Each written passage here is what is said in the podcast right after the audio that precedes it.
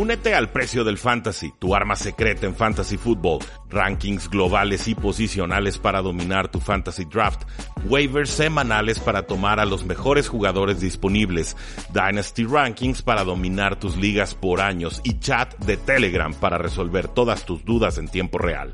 Visita stam.store diagonal precio NFL o da clic al link en este episodio para suscribirte.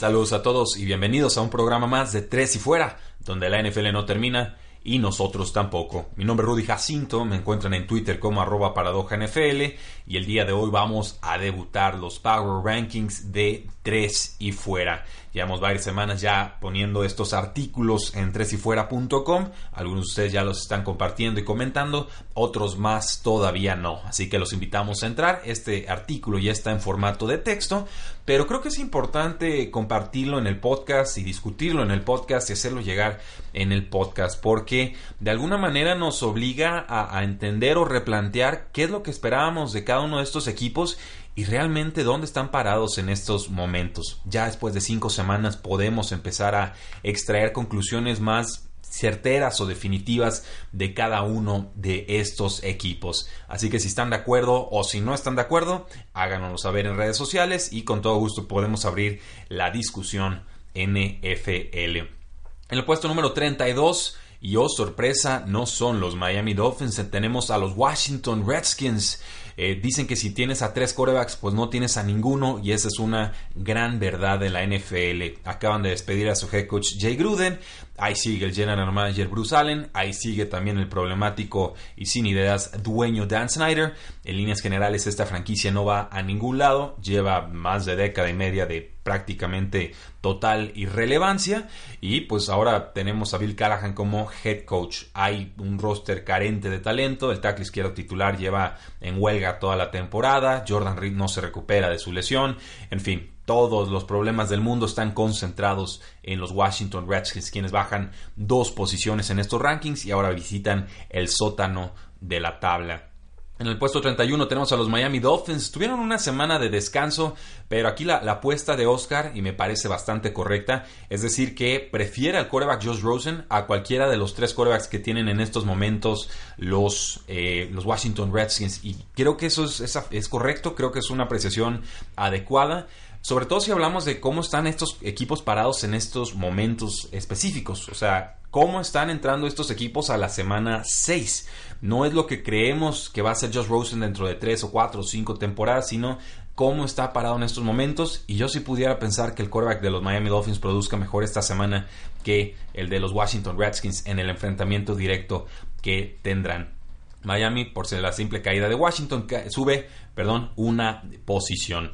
El puesto número 30 tenemos a los Cincinnati Bengals, después de ellos los Jets y después de ellos los Falcons, otras tres franquicias que han tenido toda clase de problemas. Aquí nos dice eh, Oscar que Andy Dalton ha caído debajo de la línea del quarterback promedio. Yo le diría quizás en producción, creo que eh, por talento o falta de talento quizás seguiría siendo promedio, simplemente está rodeado de tantos problemas y carencia de, talento en ese roster que es muy difícil que Andy Dalton nos pueda dar más. Sabemos que Andy Dalton produce cuando todo alrededor está funcionando, cuando está perfecto, se empiezan a caer las, las partes, línea ofensiva, receptores y demás, y la producción de Andy Dalton se resiente bastante más que la de otros corebacks en la misma situación. El coach Zach Taylor, debutante, eh, pues intentando jugadas complicadas de repente, como si tuviera Cam Newton 2016. Las lesiones van a la alza y pues Cincinnati es serio candidato para ese primer pick del 2020. Con los Jets la historia es muy sencilla. Sí, coach nuevo, sí, el quarterback está lastimado y el quarterback 2 también lastimado y el quarterback 3 no pertenece a la NFL, Luke Falk. Aquí lo único que tienen a favor sería Le'Veon Bell lo están inflando de toques, pero son toques sumamente deficientes. Y la defensa tampoco para nadie. Suben dos posiciones los Jets al puesto número 29, más por las deficiencias de rivales que del mismo equipo. Y con los Falcons, pues quizás la gran decepción de toda la temporada, recordarán, yo los tenía con 11 victorias en, en pretemporada, porque era el mismo roster del Super Bowl y recuperaban salud, que es lo que no habían tenido en 2018. Ahora nos queda claro que no era nada más la salud la que estaba fallando ahí. Eh, la ofensiva está produciendo, pero la defensa es sobre todo la que preocupa. Will Fuller de Houston los dejó completamente evidenciados, al igual que Sean Watson. Parecían ser los últimos días de Dan Quinn al frente del equipo, por más que salga el dueño de la franquicia y nos diga que no, que Dan Quinn va a estar en, el equipo por, mucho tiempo. Yo la verdad no lo creo. Creo que la defensa era su especialidad y la defensa no está produciendo. El juego terrestre tampoco parece arrancar. Calvin Ridley se nos va desapareciendo en la temporada. Tuvo una buena semana anterior, pero antes de eso tuvo dos semanas bastante eh, flojitas. Así que los Falcons caen dos posiciones hasta el puesto 28. Los Pittsburgh Steelers pues caen cinco puestos hasta el puesto 27. Cayó noqueado el quarterback Mason Rudolph, el que era titular, el que abrió como quarterback número 2. Momentos muy escalofriantes. ni el carrito médico le está funcionando a los Steelers en estos eh, momentos. Una dolorosa pérdida. No se la podían eh, permitir en estos momentos. Vendieron su primera ronda del 2020. Creo que fue un error porque este roster no iba a competir y los Steelers creyeron que sí. La forma tan apresurada en la que vendieron ese pick me hace pensar que Mike Tomlin y compañía podrían estar en la silla caliente y por eso están dispuestos a gastar activos de futuro, porque ya para ellos no habría futuro si no resuelven el presente. En el puesto 26 están los Denver Broncos que suben dos posiciones, consiguieron su primera victoria con el juego terrestre de Philip Lindsay y un juego tranquilo de Joe Flacco. La defensa por fin está apareciendo y parece suficiente para que escalen posiciones. Los Tennessee Titans en la posición número 25 se mantienen en ese puesto. El quarterback Marcus Mariota regresó a la normalidad. Los Buffalo Bills los desnudaron a la, a la ofensiva y a la defensiva de alguna manera. Más a la ofensiva en realidad. La defensiva de Titans sí se, sí se comportó. Un juego terrestre pues con un touchdown de Derek Henry, pero no tanto como en otros partidos. No tanta producción terrestre como en otros vuelos. Y bueno, cuando se enfrentan a un equipo de mitad de la tabla para arriba, es un equipo que suele decepcionar. Hasta ahorita los Titans tienen tres derrotas en casa. En el puesto 24 están los Arizona Cardinals que consiguieron su primera victoria con la mano de Kyler Murray y con los pies también de Kyler Murray. Eh, las alas cerradas, dice Oscar, están más involucradas, sobre todo el Tyrant Max Williams, lo recordarán con los Baltimore Ravens. El juego terrestre funciona con David Johnson y ahora Chase Edmonds como corredor número 2. Eh, Oscar sugiere más pases a David Johnson para aprovecharlo en espacios, así que Arizona sube tres posiciones y está en el puesto 24. Eh, los Cleveland Browns aparecen en el puesto 23. el segundo año de Baker Mayfield no ha sido el prometido, hay una clarísima regresión en su contra. El mejor jugador a la ofensiva es Nick Chubb, el corredor, pero eh, incluso están tratando de forzar pases con Odell Beckham Jr. y no terminan de encontrarlo. Sumado a errores no forzados, no hay forma en la que los Cleveland Browns en estos momentos puedan competir en calidad. Los San Francisco 49ers los desnudaron y en estos momentos también comienzan las dudas sobre la competencia del head coach Freddie Kitchens, que tuvo una buena eh, actuación la temporada pasada, asciende a, head coach y finalmente parece que le está quedando grande el puesto. Los Cleveland Browns cayeron seis posiciones de la semana pasada. En el sitio 22 están los New York Giants. Danny Dimes nos dice Oscar. A mí me choca ese apodo, me parece malísimo, no me dice absolutamente nada. Pero bueno, Danny Dimes eh, no pudo ganar a una defensiva de los vikingos de Minnesota muy complicada. Se notó que no estaba Saquon Barkley faltan opciones aéreas y pareciera que Saquon Barkley puede volver para el juego de los Patriotas en este Thursday Night Football. Yo creo que todavía no llegaría, pero en las noticias ciertamente ya empieza a sonar eso, así que los gigantes caen una posición comparado a la semana 5. Luego tenemos un grupo de equipos que podrían ser algo intercambiables, creo yo. Los Ángeles Chargers en el puesto 21, eh, que me parece bajo, pero bueno, aquí los tiene Oscar. Eh, dice que hay señas de vejez de Philip Rivers. Yo más bien diría que hay señas de que la línea ofensiva no sirve para, para un pepino. Eh, fallaba algunos pases en corto y no tenía tanto timing, Rivers, pues sí, pues estaban presionando. Eh, lanzó una intercepción costosa en cuarto cuarto en zona de anotación, algo nada nuevo con Philip Rivers. Eso prácticamente selló su partido contra los Broncos. Sugiere Oscar incluir más al corredor Melvin Gordon para quitarle presión a Rivers. Eh, yo difiero, yo creo que incluso Melvin Gordon pudo haber sido el problema. Qué raro que van más o menos bien los Chargers por tierra y entra Gordon y de repente ya no producen absolutamente nada.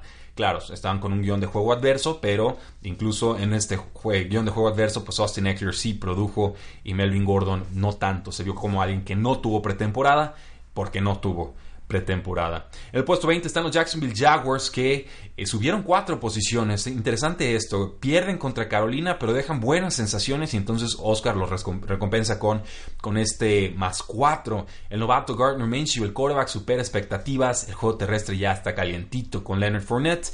Eh, Christian McCaffrey no fue, fue demasiada pieza para la defensiva de los Jacksonville Jaguars y pareciera que Minshew se queda como titular incluso cuando regrese Nick Foles. Entonces hay que ver qué hace Jacksonville con, ese contrato, si lo quiere mantener o si, pretende venderlo, a ver quién se atrevería a comprarlo. Escuchaba rumores de que los, Osos de Chicago quizás se interesarían en este jugador, pero eh, tendremos que ver cómo se acomodan los contratos porque Nick Foles acaba de firmar una renovación. Con Tampa Bay en el puesto 19, ellos se quedan en, ese mismo, en esa misma posición. Eh, el equipo mejora, la ofensiva sí produce, sobre todo con Chris Godwin. Desapareció Mike Evans por completo, eso fue una sorpresa. Pero se enfrentaron a un equipo que era más talentoso que ellos, el de los Saints. Y la sorpresa aquí también fue que Teddy Bridgewater empezó a producir con algunos pases profundos, que es algo que no había hecho en semanas anteriores. Eh, tiene buena presión eh, la defensiva de los Tampa Bay Buccaneers. Creo que la secundaria nos sigue quedando a deber. El puesto 18, los Osos de Chicago. Y creo que se la dejó barata Oscar. ¿eh? Le bajan cuatro posiciones. Estos Osos que empezaron muy lento contra los Raiders. Luego remontaron y luego se dejaron remontar para perder ese juego en Londres. Eh, quedaron evidenciados en defensiva y eso es preocupante. Eh, perdieron a Kim Hicks, el nose tackle. No llegó el pass rush de Khalil Mack a presionar a Derek Carr, quien tuvo que hacer muy poquito y básicamente se enfocaron en el juego terrestre. La línea ofensiva de Raiders aguantó y no hubo tampoco respuesta ofensiva clara de los Osos de Chicago con Chase Daniel y creo que antes con Mitchell Trubisky tampoco. Así que los Osos en estos momentos maniatados por su ofensiva y pues dejan ese foco amarillo de que la defensiva no pudo detener a un equipo de Oakland al que claramente tuvo que haber vencido porque eran favoritos en las apuestas y porque creíamos que era la defensa más dominante de toda la campaña. Los Oakland Raiders en la posición 17 suben 6 puestos y pues parece que todos los balones tienen que ir a Josh Jacobs. Cada que le dan toques y oportunidades, el jugador produce y el equipo parece responder. Así se puede liberar a Derek Carr, quien básicamente trató pasecitos cortos para que no le llegara el pass rush de los Osos de Chicago. Y esto también da más descanso a la defensiva y por supuesto pues ayuda a que puedan eh, jugar mejor. Así que si, si, la ofensiva funciona, eso complementa y ayuda y da más descanso a la defensiva. Los Oakland Raiders poco a poco ascendiendo posiciones en los Power Rankings. Llegamos a la mitad de la tabla con los Carolina Panthers que suben cuatro puestos. El quarterback Kyle Allen eh, sigue con una un paso intratable, no porque su producción tan desorbitada, pero sí porque Carolina sigue ganando partidos y porque hace lo suficiente en los momentos correctos. Oscar ya tiene dudas de si Cam Newton regresará como titular con el equipo y eh, McCaffrey también va para MVP de la temporada, dependiendo de lo que digan otros mariscales de campo, quizás Russell Wilson o Patrick Mahomes. El puesto 15, las Águilas de Filadelfia eh, se esperaba que le metieran paliza a los Jets de Nueva York, así termina siendo, suben dos posiciones, un partido fácil que levanta los ánimos y confirma que son de media tabla para arriba. Hay que recuperar algo de salud con las Águilas de Filadelfia, pero a los equipos malos se les tiene que ganar por paliza y eso fue lo que hizo Filadelfia. En la posición número 14, y creo que están muy bajos, Indianapolis Colts, de la mano del head coach Frank Reich, lenta y silenciosamente van subiendo a la élite de eh, tanto equipos como de la posición de head coach. La defensa dio cátedra de cómo ganarle a Patrick Mahomes defendiendo en press man o hombre a hombre. El corredor Marlon Max se encargó de quemar muchísimo reloj. Eh, vamos, creo que aquí puede haber un, plan, un antídoto a lo que proponen los Kansas City Chiefs de Andy Reid. Los Indianapolis Colts así lo, lo expresaron, lo pudieron ejecutar y se llevaron una victoria a domicilio muy importante en Arrowhead Stadium. El puesto número 13, los Detroit Lions eh, caen dos posiciones, están en semana de descanso, es más por la buena actuación de otros equipos. Van a visitar a los Packers, así que ahí vamos a evaluar su nivel real. El puesto número 12, los vikingos de Minnesota escucharon las críticas y el coreback Kirk Cousins se creció ante una pobre defensa de Giants. El corredor Dalvin Cook sigue siendo lo mejor de esta ofensiva. Adam Thielen reaparece después de quejarse en medios la semana pasada. Yo sigo buscando a Stephon Diggs, jugadorazo, pero simplemente no lo usan, no lo encuentro. Siguen últimos en su división y ahorita sí tengo dudas de si los Detroit Lions son mejores que los vikingos de Minnesota o no. Yo respetaría el récord que tienen los, los Lions eh, y en estos momentos sí le daría esa preferencia a los de Matt Patricia, sobre todo porque los vikingos han sido muy rejegos al momento de tener que pasar y los Detroit Lions no. Ellos sí quieren establecer también el juego terrestre, pero si el juego exige pases, no, no se tocan el corazón y le piden a Matthew Stafford que responda, como lo llegamos a ver en ese juego contra los Kansas City Chiefs. El puesto número 11, los Vaqueros de Dallas caen 7 posiciones. Siguen sin ganarle a un equipo con méritos o por lo menos una victoria en la temporada al momento de enfrentarlos, por supuesto. Le ganaron a Giants, le ganaron a los Dolphins, le ganaron a los Redskins, o sea, a nadie y perdieron contra los Packers y los Saints, o sea, contra equipos importantes a los que tendrían en teoría que enfrentarse en postemporada. Y estos juegos pueden ser el desempate clave si es que Dallas no gana la división y está peleando por un puesto de comodín. ¿eh? Creo que no se está hablando mucho de eso, pero son juegos muy peligrosos y muy costosos. Como derrota y media valen porque son rivales directos para colarse a la postemporada. Sus dos tackles ofensivos en estos momentos están lastimados y eh, no usan tanto el play action y no buscan tanto en pases Ezekiel Elliott. En fin, eh, manifiestan muchos de los problemas que han tenido los vaqueros de Dallas en temporadas anteriores. El puesto número 10, Los Ángeles Rams caen tres posiciones. La intención del head coach Sean McVay parece ser guardar a Todd Gurley. Eh, para cuando ya sean los juegos más importantes, pero al ritmo que van no llegan a enero. Eh, Seahawks y 49ers se van escapando en la NFC Oeste y no parecemos encontrar las respuestas ni al ataque ni en defensa. En el puesto número 9, los Buffalo Bills. Vaya, vaya posición, se cuelan al top 10. Es una defensa top. Ya lo vimos contra Tom Brady y contra Marcus Mariota. Si el quarterback Josh Allen y compañía respondieran mejor, serían un equipo de top 5 sin lugar a dudas.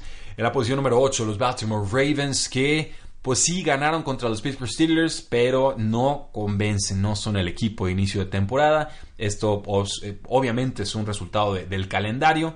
Eh, la defensa, sobre todo es la que a mí me está preocupando. Creo que ya es una defensa en crisis. La secundaria no para nadie. El pass rush no puede llegar con cuatro jugadores. Tienen que fabricar esquemas y mandar blitzes y arriesgar de más para llegarle a los quarterbacks rivales. Les costó ganarle al quarterback número 2 y quarterback número 3 de los Pittsburgh Steelers y pues tienen que responder mejor porque si no se les va a escapar esa división. No sé si con Cleveland o con Steelers o con Bengals, pero se tienen que escapar a la de ella. O sea, son claramente para mí el, equipo que más nos ha mostrado de la FC Norte. Tendrían ya que estar con una ventaja cómoda y sin embargo no la tienen todavía. El Lamar Jackson en este partido fue más corredor que pasador, fue, lanzó tres intercepciones, así que también tendrá que ir corrigiendo eso, creo que lo logrará.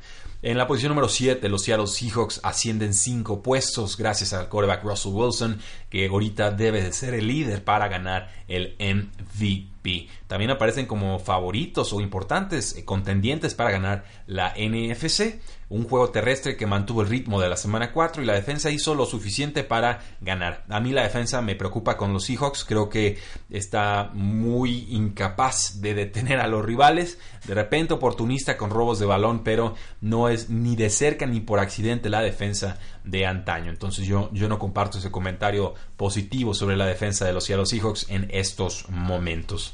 En la posición número 6, los Houston Texans cobran vida con su juego terrestre y con Deshaun Watson que no fue capturado. Digamos, son avances enormes. Will Fuller despedazó a los Atlanta Falcons, complementa perfectamente al receptor de Andre Hopkins. A mí me parece que están muy altos los Houston Texans, es un equipo muy inconsistente. Sí, si todo les funciona con la línea ofensiva y demás, la ofensiva produce, pero aún así permitieron treinta y tantos puntos a los Atlanta Falcons, así que tampoco es que sea una unidad muy balanceada o que tenga el mejor que, coach, o, ni mucho menos. Yo, yo aquí sí los tendría más bajo de eh, que incluso los tendría parejeando con los Indianapolis Colts que aparecen en el puesto número 14. Eh, para mí, Indianapolis y Houston Texans no están para nada, para nada separados. Yo subiría a Indianapolis, bajaría a los Houston Texans, pero Oscar los tiene en la posición número 6, subiendo 4 posiciones. Con los Green Bay Packers, y aquí llegamos al top 5. Tenemos a Aaron Rodgers que por fin puede juntar una buena actuación suya con una muy buena actuación defensiva. Las primeras series ofensivas de Rodgers fueron anotadoras, sin mayor problemas contra los Vaqueros de Dallas. De ahí se dedican a establecer el juego terrestre con eh, Aaron Jones, quien tuvo cuatro touchdowns en este partido. Ganan los Packers sin su receptor número uno, Devontae Adams, una victoria bastante impresionante. Simplemente hay que corregir estas ventajas que se empiezan a escapar en las segundas mitades. Los Packers no han sido buenos manteniendo su ritmo anotador en las segundas mitades y tampoco han sido buenos conteniendo a las ofensivas rivales que se acercan en el puntaje. En la cuarta posición tenemos a los Santos de Nuevo Orleans con Teddy Bridgewater que va 3 y 0 como titular.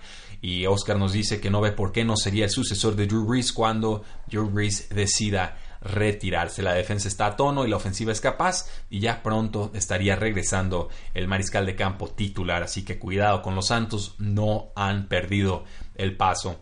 El puesto número 3 está en los Kansas City Chiefs, bajan dos posiciones. Patrick Mahomes se vio mortal, mucho de ello gracias a una lesión de tobillo que se reagravó, que le restó movilidad y que lo hizo vulnerable. La defensa nos decían que con el nuevo coordinador defensivo, Steve Spagnolo, iba a haber mejoras y que iban a contener mejor el juego terrestre que iban a robar balones. Hasta ahorita, puro cuento. La defensa no pudo parar eh, por la vía terrestre a Marlon Mack. Sugiere Oscar que vayan por Jalen Ramsey, un cornerback All Pro, que le saldría muy caro, sí, pero que le cambiaría la cara a esta defensiva en la segunda posición y llegamos a los equipos invictos. ¿Qué tal la sonrisa de Jimmy Garoppolo y el juego terrestre de Matt Breda y las manos de George Kittle y el regreso del corredor Tevin Coleman y un pass rush con Nick Bosa tan peligroso y con Richard Sherman interceptando a Baker Mayfield y demás? Eh, vamos, es una unidad que está mejorando mucho ya con Jimmy Garoppolo sano. Es una de las mejores defensas en la NFL. Creo que ya podemos empezar a confirmarla como tal. El pass rush es letal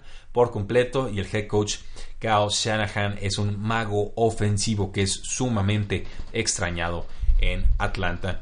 Y en primera posición, ¿quién más? Hasta que pierdan, creo que de aquí no se van a mover. Los Patriotas de Nueva Inglaterra con un calendario fácil hacen ver aún más fácil el vencer a sus rivales. Por a Redskins del campo 33 a 7, un buen juego de Tom Brady para recuperar sensaciones y le queda bastante en el tanque. Con los Patriotas hay que vigilar la línea ofensiva que no es la del inicio de temporada por, por todas las lesiones que tienen, por supuesto ver el tema de los receptores abiertos, se les lastimó Philip Dorset, Julian Edelman sigue con sus costillitas lastimadas, pero tuvo un buen partido, no hay producción de alas cerradas en este momento, tuvo un touchdown Ryan Easel, pero fue en uno de dos pases que le lanzaron, si recuerdo bien, y la defensa es la en realidad la que es un baluarte y funciona perfecto, y ahora se puede dar hasta el lujo de perder a alguien como Dante Hightower una semana contra los Bills, y aún así siguen produciendo a gran nivel. Así que ahí lo tienen, los Patriotas de Nueva Inglaterra, una semana más están en la cima de la tabla. Eh, no olviden seguirnos en Facebook, Twitter, Instagram y YouTube. Seguirme en Twitter como arroba NFL, Suscribirse a este su podcast, compartirlo. Informar a otros aficionados de la NFL que existe tres y fuera y que les puede mejorar su experiencia NFL. Porque la NFL no termina y nosotros tampoco. Tres y fuera.